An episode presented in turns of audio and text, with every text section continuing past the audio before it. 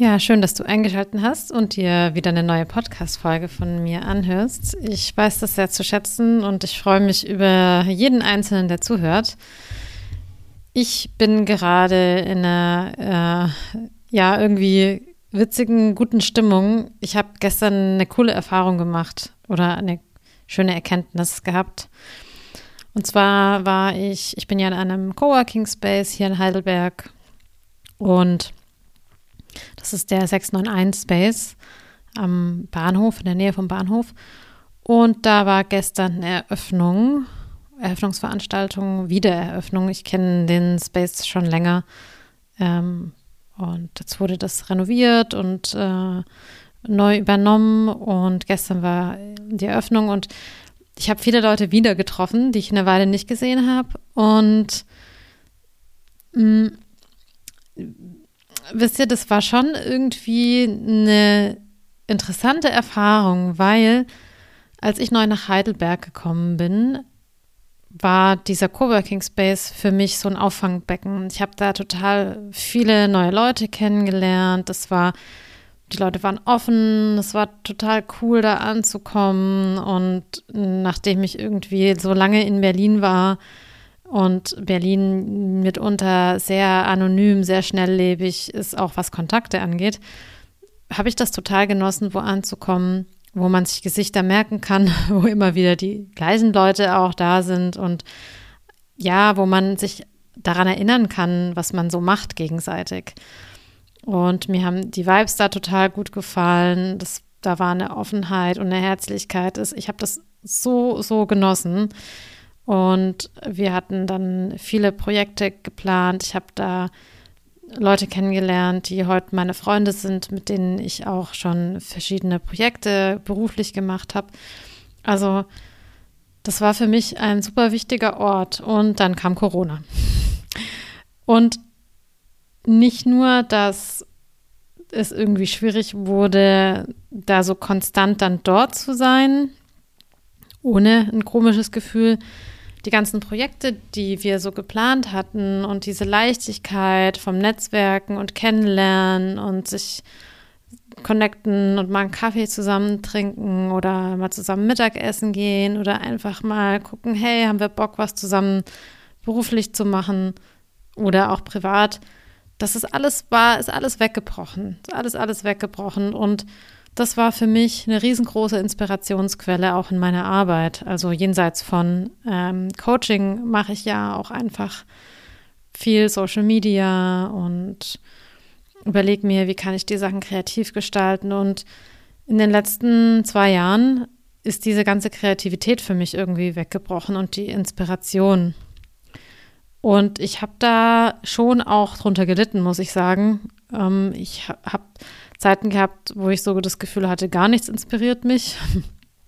Weiß gar nicht, warum ich diesen Job überhaupt mache, ähm, weil mir einfach Kontakte gefehlt haben oder so ein Austausch über Dinge, so ein gemeinsames Brainstorming, Gedanken aufgreifen und das, obwohl ich eigentlich eher introvertiert bin. Ja, also auch für mich war das schwierig. Und gestern bei diesem Treffen, bei der Eröffnung, war das zum ersten Mal seit, seit Corona, hatte ich das Gefühl, das passiert wieder. Es wird wieder leicht, es wird wieder easy, die Leute haben wieder Lust drauf.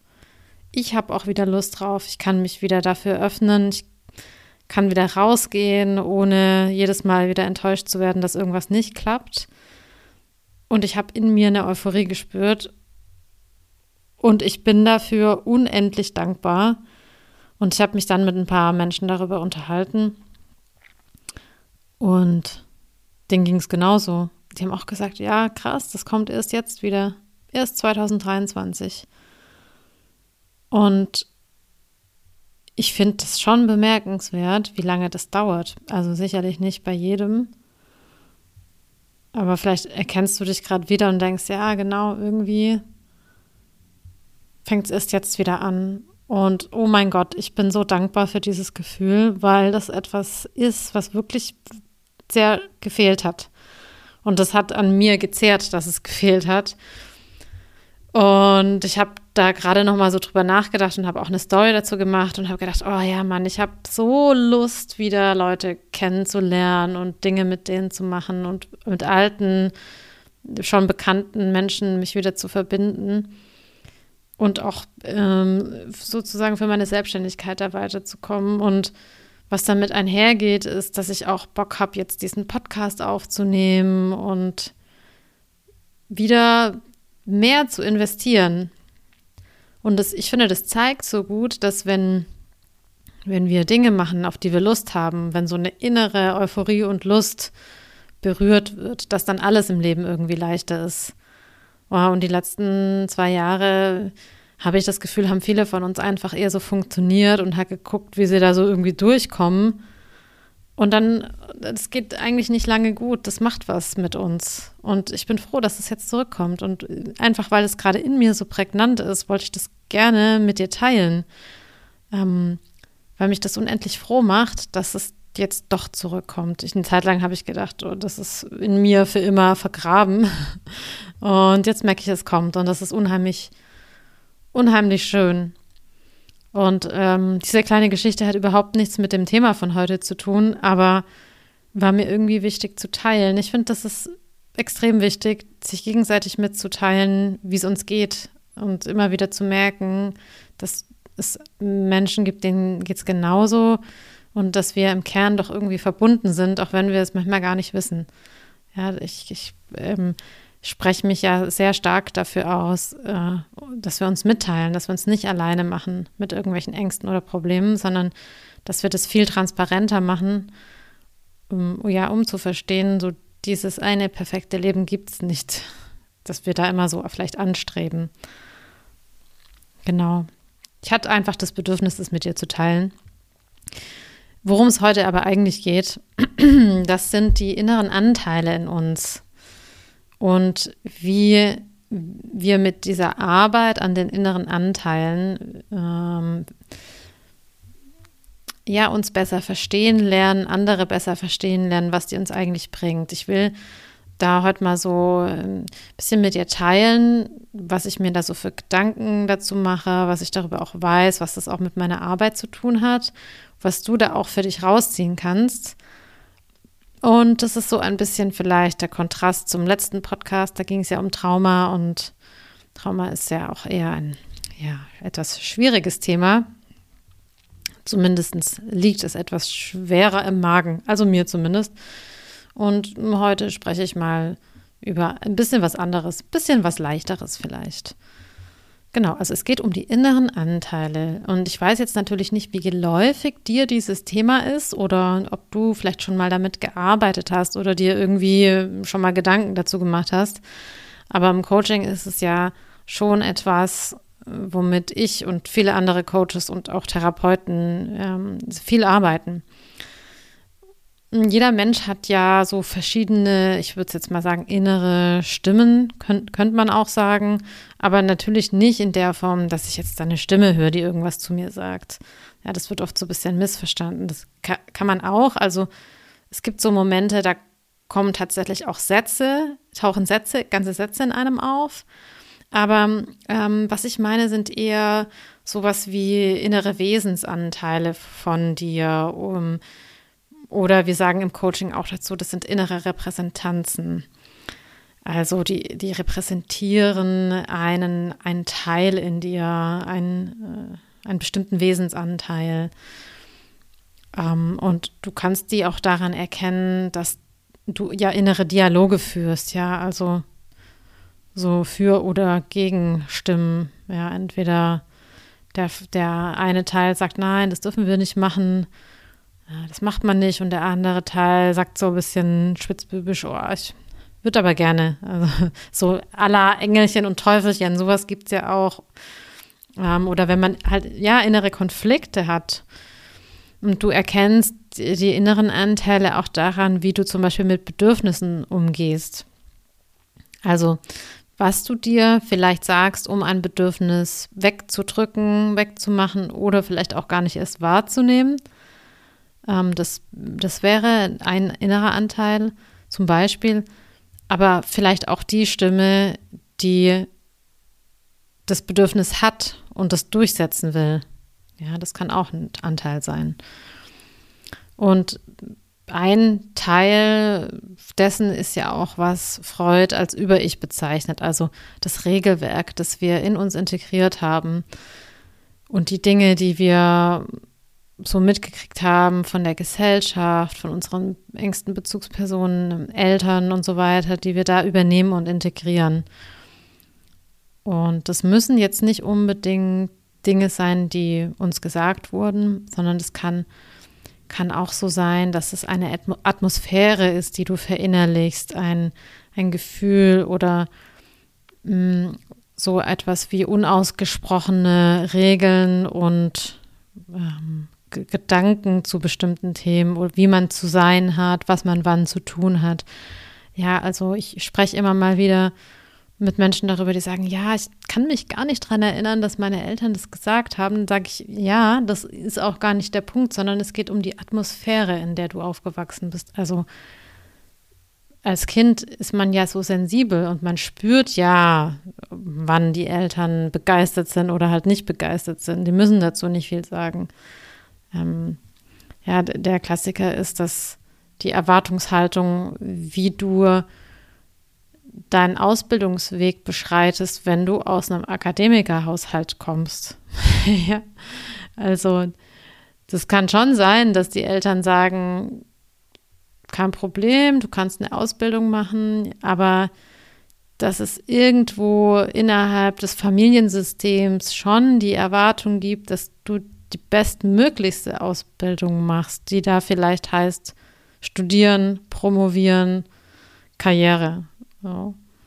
Und dass du gar nicht so richtig die Möglichkeit hast, da was anderes zu tun, weil du ja sonst mit der Angst lebst, irgendwie ausgeschlossen zu werden. Ja, also das ist ein Beispiel für Atmosphäre. Oder wenn du äh, die, die Strenge deiner Eltern, deiner Mutter nicht spüren willst, ähm, dann, und dich dann anpasst. Also die inneren Anteile können ganz unterschiedlich drauf sein. Und die können beispielsweise auch unterschiedlich alt sein. Der Anteil, der auftaucht, wenn du im Streit mit deinem Partner oder deiner Partnerin bist, weil dich irgendwas angetriggert hat, ist vielleicht ein ganz junger Teil, der sich gerade nicht gesehen fühlt oder der sich ungerecht behandelt fühlt und dann dementsprechend vielleicht auch impulsiv reagiert oder ja, so wie, wie ein kleines Kind wütend wird. Oder es ist der Teil, der in deiner letzten Beziehung ganz stark verletzt wurde und jetzt anspringt bei einer ähnlichen Situation, die dich irgendwie antriggert. Oder hm, vielleicht kannst du ja ganz sachlich bleiben in der Diskussion, ganz bei dir bleiben und dann reagierst du mit deinem Erwachsenenteil, ja, der hier und jetzt gerade ähm, da ist und das aus dem Hier und Jetzt versteht. Mm, warum ist es so wichtig, damit zu arbeiten? Relativ häufig meldet sich in uns ja ein jüngerer Teil von früher und der sorgt für schwierige Emotionen und sorgt auch für innere oder äußere Konflikte. Und dann ist es total hilfreich, diesen Teil zu identifizieren und mit diesem Teil zu arbeiten. Das bedeutet, man befragt dann diesen Teil. Also man versucht herauszufinden, was geht in ihm vor, was fühlt dieser Anteil gerade, wie alt ist er, warum reagiert er oder wie reagiert er und, und so weiter, ja, diese Art von Fragen. Und dadurch wird erfahrbar, dass es sich um einen Teil in uns handelt und nicht um den Teil. Also es gibt nicht der eine Teil, der, der wir sind, der ich bin. Es gibt nicht den Teil, der bin ich wirklich und alle anderen Teile bin ich nicht, sondern ich gibt ja irgendwie auch so diesen Titel. Ja, ich bin viele, ich bin viele Teile. Und dann können wir schauen, was dieser Teil gerade braucht, der sich da meldet. Also, um sich zum Beispiel gesehen zu fühlen oder um sich verbunden zu fühlen, um sich sicher zu fühlen, um sich ausdrücken zu können. Und wir können dann auch sehen, dass es andere Anteile gibt, die sich darum kümmern können. Also, dass es zum Beispiel einen Erwachsenen in uns gibt, der sich darum kümmern kann, der diesem jüngeren Teil, der sich da gemeldet hat, etwas geben kann, was dieser Teil vielleicht als Kind nicht bekommen hat, was da verpasst wurde. Wir fallen dann also nicht mehr in die Identifikation damit, also in die vollkommene Identifikation, sondern erkennen, dass das eben ein Wesensteil von uns ist, wie viele andere Teile in uns auch, und der jetzt in diesem Moment irgendetwas braucht. Und in toxischen Beziehungen ist das ja leider so, dass wir uns unglaublich anträgern. Das heißt, die Anteile oder die Erfahrungen in uns, die nicht geheilt sind, die noch viel Fürsorge bräuchten, die noch ganz arg verletzt sind, die werden unglaublich angetriggert. Also zum Beispiel jemand, der ein Thema mit emotionaler Abwesenheit der Eltern oder eines Elternteils hat oder mit Abwesenheit von Liebe und so weiter, trifft in, in toxischen Beziehungen, in dysfunktionalen Beziehungen auf jemanden, der genau diesen Schmerz eben wieder antriggert. Und die verletzten Teile, die schreien dann und kämpfen ums Überleben und die wollen dann eben auch genau von dieser Person aber geheilt werden. Also das ist so dieser kindliche Wunsch nach Erlösung durch die Person, die uns gerade irgendwie was antut. Und im Coaching können wir uns diesen verletzten Teil dann in einem sicheren, fürsorglichen Rahmen, in einer angenehmen Umgebung widmen. Also wir können diesen Teilen zuhören und gemeinsam schauen, was gebraucht wird, ohne dass es irgendwie bedrohlich wird. Ja, das ist dann ein, eine ganz andere, ein ganz anderer Kontext wie in Beziehungen. Weil in einer toxischen Beziehung ist es ja gerade bedrohlich, es ist unsicher und du wirst regelmäßig angetriggert. Das heißt, dort ist eigentlich nie der Raum für Heilung, obwohl wir den ja da, dort suchen. Aber mit den Dynamiken in solchen Beziehungen ist es kaum möglich. Also vor allem dann nicht, wenn eine Partei keinen Fehler bei sich selbst findet, meint, dass der Partner, die Partnerin hier übertreibt oder zu sensibel ist oder irgendwas fehlinterpretiert oder mal wieder total empfindlich reagiert, dann wird es einfach schwierig. Und ich sage das auch sehr deutlich ich sehe da relativ wenig Chancen für eine schöne Beziehung. One in a million schafft es vielleicht. Ähm, und natürlich kann man dann immer weiter einfach nur an sich selbst arbeiten. Aber in der dysfunktionalen Dynamik wird man dann höchstwahrscheinlich irgendwann daran arbeiten, in die Anpassung zu gehen. Also dem anderen das Recht zu machen und selbst einfach alle Regungen von stärkeren Emotionen, Emotionalität, Impulsen zu unterdrücken. Äh, das kann man sicherlich machen, aber das ist natürlich genau das Gegenteil von dem, was wir wollen, was ich mir auch wünsche für Menschen, mit denen ich arbeite, was eigentlich sich jeder jeder Mensch, der mit Menschen arbeitet, wünscht. Wir wollen uns ja kein neues Gefängnis bauen. Und wenn man solche Anpassungstendenzen hat, dann ist es ja etwas, was man schon auch aus seiner Kindheit kennt und was ja aber irgendwann einfach nicht mehr gut für einen ist, nicht mehr funktioniert. Also im Erwachsenenalter ähm, versuchen die meisten Menschen dann eben aus dieser Anpassung rauszukommen. Und sich dann irgendwie doch wieder mehr anzupassen, ist wirklich ungut. Das führt ja dazu, dass man sich total verliert und dass man nicht bei sich bleibt, sondern nach den Regeln und Gesetzen einer anderen Person lebt. Ja, und ich glaube, eigentlich will das niemand. Und ich versuche Menschen im Coaching eher dazu zu verhelfen, zu sich zu finden, sich selbst zu finden. Also genau, sich genau eben von diesen Sachen frei zu machen, innerlich frei zu werden und eben nicht zu lernen, was sie tun können, um einen anderen Menschen an sich zu binden, der nicht kompatibel ist. Genau, das wollen wir natürlich nicht. Ich will, dass du so authentisch wie möglich sein kannst und jemanden findest, der genau das an dir richtig gut findet. Das ist so die Idee. Ähm, und ich, ich würde jetzt gerne mal ein Beispiel heranziehen, um das mit diesen inneren Anteilen noch ein bisschen mh, genauer zu erklären. Also das, was ich jetzt eben so etwas abstrakt beschrieben habe, mal auf den Punkt zu bringen.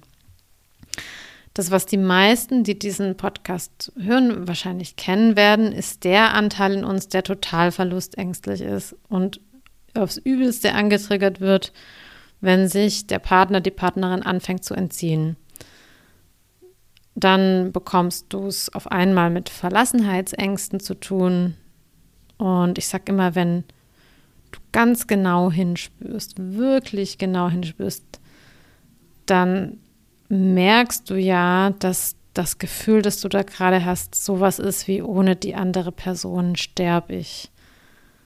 Und dieser emotionale Schmerz ist so extrem, dass du wahrscheinlich denkst, du brauchst den anderen unbedingt zum Leben.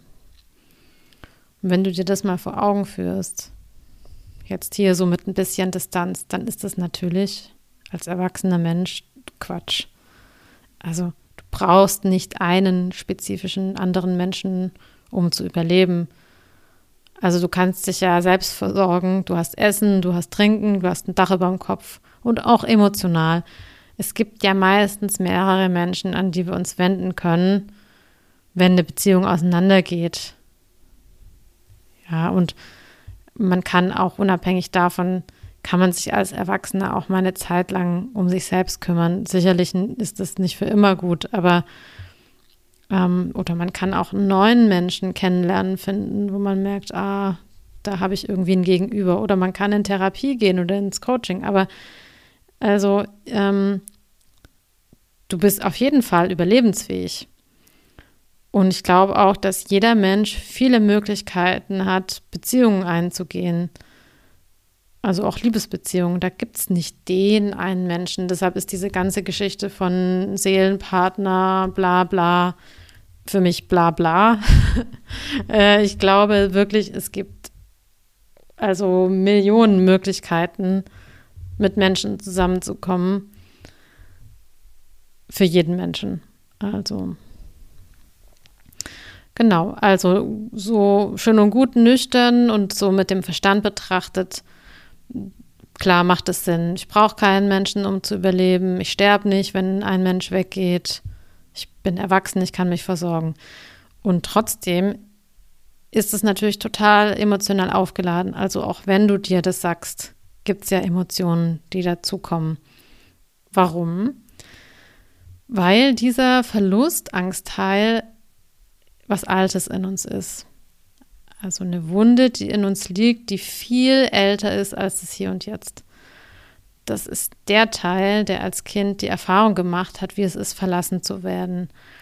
Angst zu haben, dass die Mama nicht zurückkommt, dass sie mich nicht mehr versorgt. Hm, zum Beispiel passiert sowas, wenn eine Mutter vielleicht tatsächlich viel abwesend war, also einfach nicht oft zu Hause war oder mit anderen Dingen beschäftigt war oder das Kind hat einfach schreien lassen, allein gelassen oder vielleicht krank war oder mit einem narzisstischen Vater zu kämpfen hatte, sowas in die Richtung. Also wenn sie aus irgendeinem Grund physisch oder emotional sich nicht richtig um dich kümmern konnte. Oder ich sag mal, nicht so, wie du es gebraucht hättest. Nicht so, wie es für dich in dem Moment gut gewesen wäre. Und das mehrfach, dann hast du es aller Wahrscheinlichkeit mit einer sehr, sehr grundlegenden existenziellen Angst zu tun bekommen. Wenn die Mutter nämlich nicht da ist, um das Kind zu versorgen, um dich als Kind zu versorgen, dann schwebst du ja tatsächlich in Lebensgefahr. Ja, also das ist ja eine reale Angst. Ein Kind benötigt die eine Mutter oder jemanden, der es versorgt, um zu überleben. Und diese innere Situation, diese Ängste werden mit Partnern wieder angetriggert, wenn diese Partner dieses Verhalten auch haben, wiederholen. Und was ja jetzt häufig passiert, ist, dass diese Gefühle so intensiv sind, dass wir wie so in die hineinfallen, dass sie uns so ganz überschwemmen und dass wir anfangen, uns komplett damit zu identifizieren und ja, uns irgendwie darin total verloren und einsam fühlen. Und das sind ja wahnsinnig intensive Gefühle. Das Entscheidende ist jetzt zunächst mal, dass du anfängst, in die Beobachterrolle zu schlüpfen, wenn sowas passiert. Ja, ich weiß, das ist schwierig, aber deswegen erkläre ich das jetzt. Zu verstehen, dass es gerade ein Anteil in uns ist, der extrem, extrem getriggert wird. Aber eben nicht unser ganzes System, eben nicht wir als die eine Person. Und dann in dieser, dieser Beobachterrolle, sich selbst dabei zu beobachten, ah, wie es mir gerade? Was passiert gerade in mir? Was habe ich jetzt für Gedanken? Was fühle ich da momentan? Was ist denn meine Angst in dem Moment? Und ich sage immer, wenn du richtig, richtig hinspürst, wenn du ganz genau hinspürst, kannst du fühlen, dass es sich eigentlich um die Sehnsucht nach der Mama handelt. In dem Moment willst du nämlich jemanden, der dich hält, der dich versorgt, der dich umhüllt, der sich um dich kümmert. Und es sind jetzt nicht unbedingt partnerschaftliche Gefühle, sondern das sind eher so Emotionen, die in eine Mutter-Kind-Beziehung gehören. Ich sage eher, weil die, die, die gibt es natürlich schon auch in einer romantischen, in einer Liebesbeziehung. Aber in der Intensität, in der Stärke sind das Mutter-Kind-Gefühle oder Gefühle einer Mutter-Kind-Beziehung. Und wenn wir damit jetzt im Coaching arbeiten und jemand zu mir sagt, oh Mann, ich will meine Verlustangst loswerden, die ist echt schrecklich, dann ist ein Teil der Aufgabe, an diesen Teil hinzuspüren und den wieder erlebbar zu machen. Was passiert, wenn dieser Teil leidet und dort gemeinsam hinzusehen und eine andere Erfahrung zu machen. Das ist die Aufgabe als Coach oder auch als Therapeut, ja, im Kontakt eine andere Beziehungserfahrung zur Verfügung zu stellen.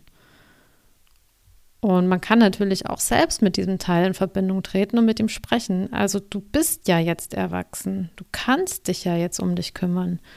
Also zu erkennen, dass man für sich da sein kann, dass man als jetzt erwachsener Mensch sich selbst versorgen kann und diesen inneren Anteil mit versorgen kann und sich liebevoll um diesen inneren Anteil auch kümmern kann. Das ist so der Schlüssel. Und dann muss man das natürlich auch tun, damit sich was verbessert. Also nicht nur denken, ich kann das tun, sondern natürlich muss man sich dann auch um sich selbst kümmern. Und deshalb spreche ich auch so viel von Selbstmitgefühl. Also das ist der Weg dahin. Das weiche, fürsorgliche, warme in dir. Nicht die Härte, die sagt, oh, jetzt habe ich diese Verlustangst und meine Güte, jetzt heule ich hier rum, was ist denn jetzt los? Das brauchen wir dann überhaupt nicht. Das macht alles nur schlimmer, sondern das Selbstmitgefühl ist jetzt gefragt. Man kann mit diesen inneren Anteilen im Coaching zum Beispiel auch Stuhlarbeit machen. Machen wir auch recht häufig. Das bedeutet, man setzt tatsächlich diesen Anteil imaginär auf einen echten Stuhl und schaut sich dann an, was dort vor sich geht. Das ist eine total gute Methode, um damit zu arbeiten. Die ist sehr hilfreich. Und das geht natürlich genauso auch mit anderen Anteilen in dir. Also vielleicht mit einem Anteil, der sich selbst immer runter macht und sehr hart zu dir ist oder ein Anteil, der verhindert, dass du dich ausdrückst und dem nachgehst, was dir Spaß macht und so das lebendige, lustige Kind in dir rausholst. Oder der Anteil, der vielleicht keine Nähe zulassen kann und eine gute Beziehung immer sabotiert. Ja. Und ich habe festgestellt, je besser du einen Anteil kennenlernst, desto besser kannst du mit ihm umgehen. Also wenn du herausfindest, zum Beispiel, wie dieser Anteil aussieht oder vielleicht, ob der einen Namen hat, wie alt er ist und so weiter. Und es ist wichtig zu verstehen, es geht nicht darum, den Teil loszuwerden, also den auszuschließen und zu vernichten, irgendwie in die Richtung, sondern es geht darum zu verstehen, wann der auftaucht und wie du dann mit diesem Teil umgehen kannst. Also zu merken, da kommt jetzt wieder irgendwas in dir, taucht irgendwas in dir auf, was vielleicht total hart zu dir ist, dass du dann sagst, ah ja, okay, ich, ich merke, dass du gerade kommst und ich weiß, du warst auch mal hilfreich, jetzt gerade brauche ich dich aber nicht. Danke, tschüss. so. Ähm, und daher ist dieses sich selbst kennenlernen ja auch so wichtig. Also dann verstehst du immer besser, wer wann spricht oder sp auf einmal sprechen möchte. Und wenn du das besser verstehst, dann kannst du natürlich auch Konflikte verhindern oder anders mit Konflikten umgehen oder die besser klären. Dann reagierst du im Konflikt vielleicht nicht direkt impulsiv oder aggressiv, sondern kannst mal so einen Moment innehalten und dir erstmal kurz anschauen, wer in dir da jetzt gerade reagiert und sich angesprochen fühlt und womit das vielleicht wirklich zu tun hat. Und dann kannst du dir einen Moment Pause zwischen dem äußeren Reiz, also vielleicht dem, der Ursache des Streits und deiner inneren Reaktion darauf verschaffen und reagierst dann vielleicht anders, als du es so impulsiv tun würdest. Also, ne, wenn du in dem Moment checkst, ah, da springt wieder irgendwas in mir an. Ab dem Moment, wo du das wahrnimmst, kannst du anders damit umgehen. Und dafür ist natürlich ziemlich viel Selbstreflexion nötig. Und das ist auch etwas, das in einer gesunden, stabilen Beziehung beide machen dürfen. Nicht nur einer, ja. Beide dürfen bei sich gucken, ah, wo, wo kann ich da vielleicht auch mal einen Moment innehalten und mich reflektieren. Und ich finde, wenn man sich mit diesem Konzept von den inneren Anteilen auseinandersetzt, dann merkt man, dass das eigentlich recht intuitiv ist. Also ich glaube, jeder kann mit der Zeit verschiedene Anteile in sich identifizieren. Jeder kennt so Momente von sich, in denen er anders reagiert als vielleicht normalerweise oder Situationen mit bestimmten Personen, wo du anders reagierst als mit anderen Personen. Ja, und rückblickend denkst du dann vielleicht, oh, puh, da habe ich aber echt komisch reagiert. Und wenn du dann so im Nachhinein drauf schaust, kannst du vielleicht erkennen, wer da in dir reagiert hat und gesprochen hat. Hm, ich bekomme immer mal wieder die Frage gestellt, wie, wie gehe ich mit Konflikten um? Und ich denke, dass das eben ein guter Weg ist, zu wissen, dass nicht nur wir selbst, sondern ja auch unser Gegenüber verschiedene innere Anteile oder Stimmen hat, mit denen er sprechen kann. Dass man es manchmal ja mit dem kleinen inneren Kind zu tun bekommt, das jetzt gerade einfach nur bockig ist und sich auf kein vernünftiges Gespräch einlassen will. Also entweder das eigene bockige Kind oder das vom Gegenüber. Und das zu wissen, das kann einen ja auch ein bisschen milde stimmen. Und anstatt dann voll dagegen zu gehen, kann man dem Partner, der Partnerin auch einfach mal kurz die Zeit geben und mal kurz sagen, okay, dann bist du jetzt einfach bockig und dann reden wir nachher drüber. Also innerlich, ne? Das würde ich jetzt nicht sagen. äh, aber einfach, dass du für dich wahrnimmst, okay, da geht gerade was anderes ab und ich brauche jetzt nicht äh, so erwachsen daherreden, weil das wird dieses innere Kind von meinem Gegenüber nicht annehmen können. Ich denke, die Idee mit den inneren Anteilen hilft total, sich selbst und sein Gegenüber viel, viel besser zu verstehen. Also seit ich damit arbeite, auch persönlich, privat damit arbeite, sind Streits was ganz anderes, Konflikte was ganz anderes. Ich verstehe dadurch zum Beispiel auch meine Eltern besser und kann viel eher erkennen, warum die manchmal so reagieren, wie sie reagieren oder wer da in welchen Situationen auf einmal rauskommt. Und ich habe dadurch einfach ein bisschen mehr Mitgefühl und Verständnis. Und grundsätzlich auch mit anderen Menschen. Ja, also ähm, beobachtet euch gerne selbst dabei, ähm, was in euch zum Tragen kommt und was dieser Anteil dann auch braucht. Ja, und eigentlich geht es ja immer darum, in dieser ganzen Arbeit mit sich selbst sich über die Dinge klar zu werden, die ablaufen. Also sich immer besser zu beobachten, beziehungsweise immer besser sich selbst zu spüren und wahrzunehmen, was in uns abgeht. Und da die Grenzen zu erkennen, die Bedürfnisse zu erkennen, die Trigger zu erkennen. Und das geht nur über Selbstwahrnehmung. Also dafür muss man einfach wieder lernen, sich zu spüren. Und das, das ist für ganz viele Lebensbereiche, ist diese Selbstwahrnehmung unglaublich wichtig. Ja, das war's von mir für heute zu den inneren Anteilen.